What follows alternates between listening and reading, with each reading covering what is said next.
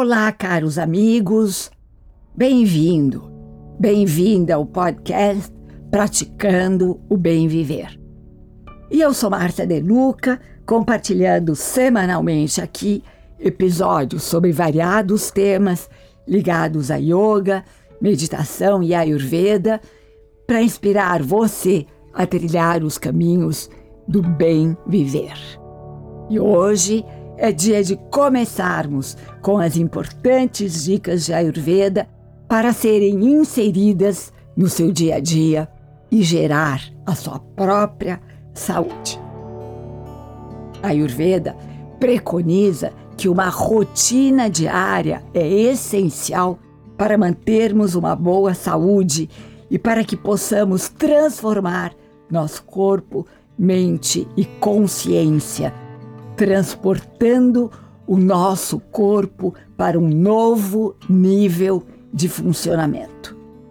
Uma rotina regular nos coloca em harmonia com os ritmos da natureza. Proporciona também equilíbrio em nossa constituição e nos ajuda a regular o relógio biológico. Indiretamente, ajuda na digestão, na absorção, na assimilação da comida, aumenta a autoestima, promove disciplina, paz, felicidade, proporcionando também uma longa vida. Acordar tarde, não ter disciplina para comer, dormir tarde, muito estresse no trabalho, prisão de ventre, são hábitos que geram desconforto e desequilíbrio. São extremamente nocivos. Portanto, dormir bem, acordar cedo, comer saudavelmente, ter uma boa eliminação, seguir uma rotina diária regular nos confere disciplina na vida e nos ajuda a manter a integridade dos doshas. E para saber mais dos doshas, procure o episódio do Praticando Bem Viver que fala sobre eles. Aliás, um dos primeiros que eu abordei por aqui. É importante saber qual é o seu dosha também, se você tem uma constituição mais predominante, vata, pita ou kapha. Nosso corpo é um relógio, ou melhor, vários relógios ao mesmo tempo. De acordo com essa medicina, cada órgão tem um tempo específico de melhor funcionamento. A parte da manhã, por exemplo, está relacionada com os pulmões. Ao meio-dia é o horário do estômago, quando sentimos mais fome. E o período da tarde é o momento do fígado. E no final da tarde, o cólon e os rins operam no seu maior pico. Esse relógio biológico trabalha em conjunto com o relógio dos doshas. Das 6 às 10 é o horário CAFA, momento ideal para nos exercitarmos. Das 10 às 14 é horário pita, momento ideal para fazermos nossa principal refeição do dia, já que Agni, o fogo digestivo, o poder da nossa digestão, está no pico, seguindo o movimento do Sol no céu. Das 14 às 18 é horário vata, momento ideal para fazermos trabalhos de criação e trabalhos intelectuais.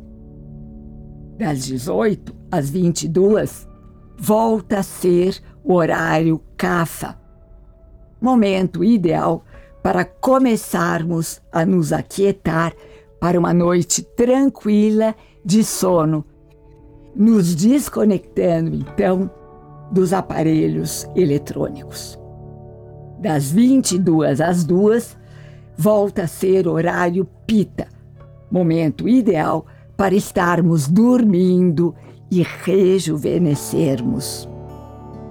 Das duas às seis, volta a ser horário Vata, momento ideal para rejuvenescimento dos neurônios e para acordarmos com o nascer do sol.